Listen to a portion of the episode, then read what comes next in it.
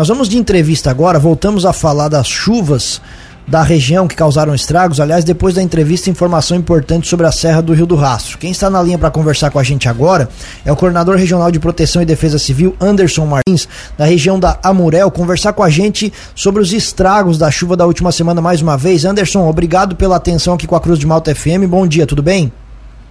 Bom dia, Juliano. Bom dia, Thiago. Bom dia a todos os ouvintes. Bem, ah, tudo bem, assim, nem, nem tanto como a gente queria, mas é vamos indo, vamos estabelecendo esses municípios, né? Exatamente. Uh, Anderson, vamos lá, quais, quais municípios, eu, eu imagino que todos, né, inclusive já, já, já acompanhamos essa situação, todos da, Mural, da região da Murel foram atingidos. Quais foram os mais atingidos? Até o momento nós temos 11 decretos de situação de emergência dos 18 municípios da Murel mas todos os municípios, todos os oito municípios foram atingidos, de pequena, média ou grande monta.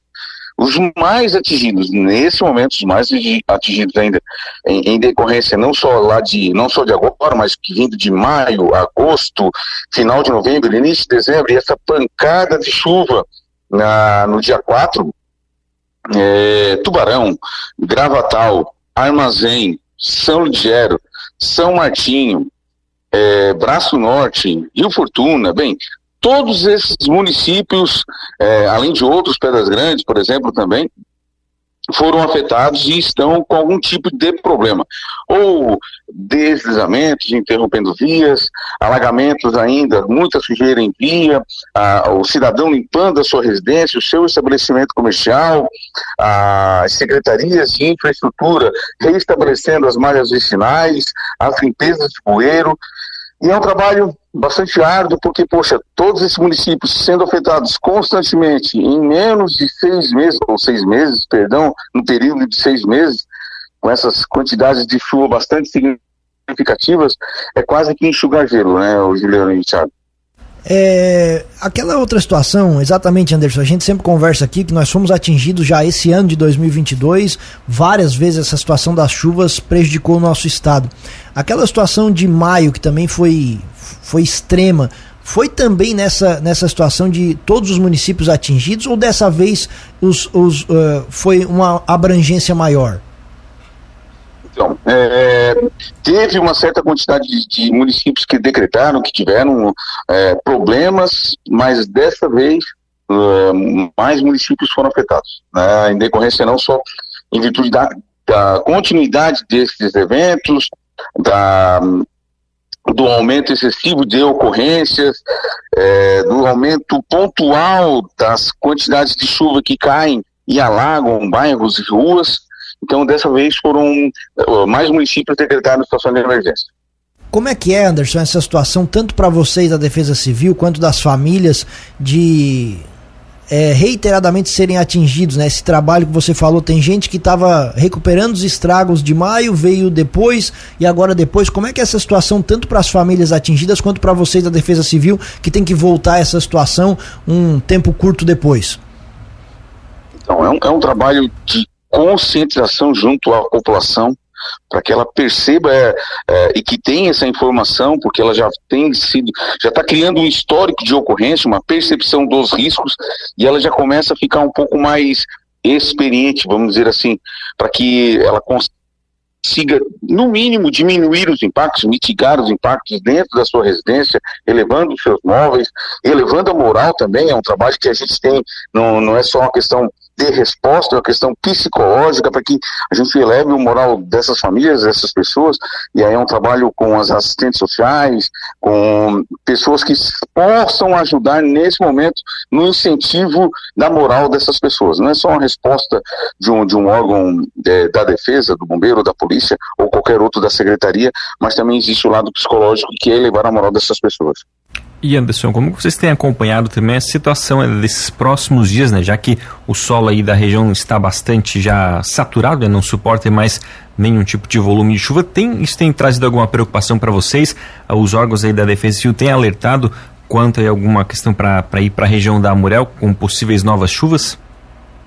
Sim, ainda temos, uh, os modelos apresentam, algumas as previsões apresentam que uh, ainda teremos no decorrer da semana essas pancadas de chuva, como ocorreu antes de ontem, ontem em algumas situações, em alguns locais, vai diminuindo, está diminuindo. Mas como você mesmo falou, o solo muito encharcado, muito saturado, poderemos ter ainda ocorrências envolvendo a corrida de massa ou deslizamento, então nos preocupa sim muito, porque esse solo ele não consegue mais absorver esse pulmão, essa esponja, esse solo saturado e aí poderemos ter, espero que não, alguns tipos, algumas ocorrências nas áreas ribeirinhas para corrida ou deslizamento e nas áreas elevadas consideradas áreas de risco. E Anderson, para aquelas municípios da região, especialmente Tubarão, por exemplo, né, que é um dos que sofre, acaba sofrendo mais quando tem a questão da X, existe algum tipo de obra que é possível fazer para evitar um pouco desses transtornos aí nesses, nessas cidades? Então, a primeira obra é, são, são, aquelas pontuais, que são a desobstrução dessas tubulações ou das, das entradas ou saídas de água, que são os bueiros, e a limpeza, a conscientização da população que o lixo não deve ser jogado tem, ah, simplesmente na rua, na frente, deve, tem que ser dado o destino adequado para que esse lixo não obstrua essas águas. Então, o trabalho é, além da técnico das secretarias, das prefeituras, também a concentração da população em de, de fato, é, objetivar o local exato do seu lixo ou dos seus resíduos para que esses elementos não voltem a obstruir as vias. O Rio Tubarão chegou a ser problema dessa vez, Anderson? Em alguns momentos sim. Lá no primeiro, lá na, não nessa, nessa pancada de chuva, mas lá é, no final de novembro, início de dezembro, tivemos alagamento sim, algum, em alguns, principalmente nas localidades mais baixas. Mas hoje não, agora não nem tanto, mas ainda temos problemas nessas localidades, porque, poxa, o rio elevou, né, alagamentos, alguma inundação pontual nas áreas mais baixas, como a Madre, e aí existem os resíduos, né, a sujeira, a lama, e aí tem a questão da, das, das doenças infecto contagiosas, são diversas. Então, a preocupação agora no restabelecimento é que essas pessoas utilizem os EPIs, equipamentos de proteção individual, ou contratem pessoas que tenham expertise para que possa restabelecer, limpar a sua residência ou limpar o seu estabelecimento comercial.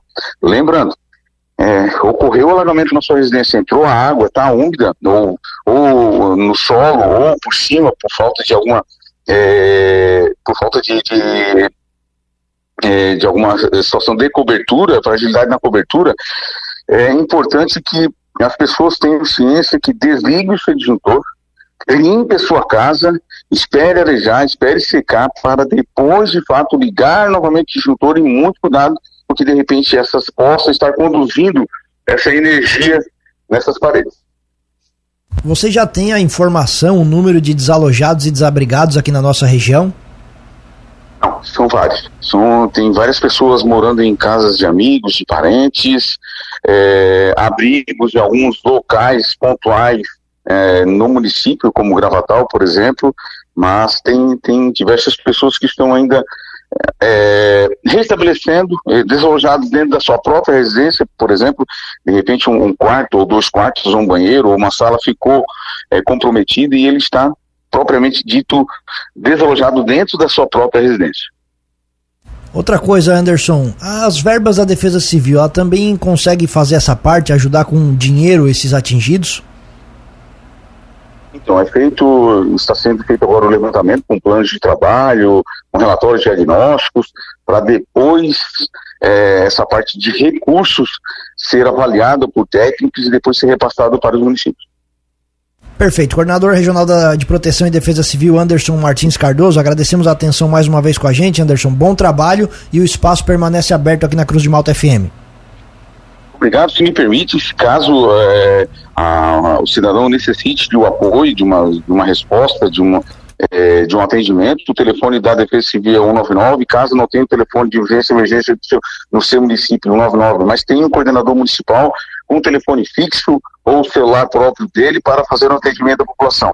O, da, o do Bombeirão 93, o da Polícia Militar 190, e também para auxiliar pontualmente o seu, a, a, população, cadastre o seu smartphone, seu telefone com o número 40199 para receber alertas, não, são, não é a previsão de tempo, esses alertas é os fenômenos adversos que irão ocorrer pontualmente no, no seu município no, ou no seu bairro, e aí ele vai se precaver, se prevenir para se autopreservar e para que ele possa dar a primeira resposta. E a primeira resposta é não entrar nessas áreas de risco. E, e, e no corpo da mensagem virá e será encaminhado o CEP da sua residência ou do seu estabelecimento comercial. Recebendo essas informações, ele terá informações básicas para a própria prevenção dele. Muito obrigado e tenhamos um bom dia.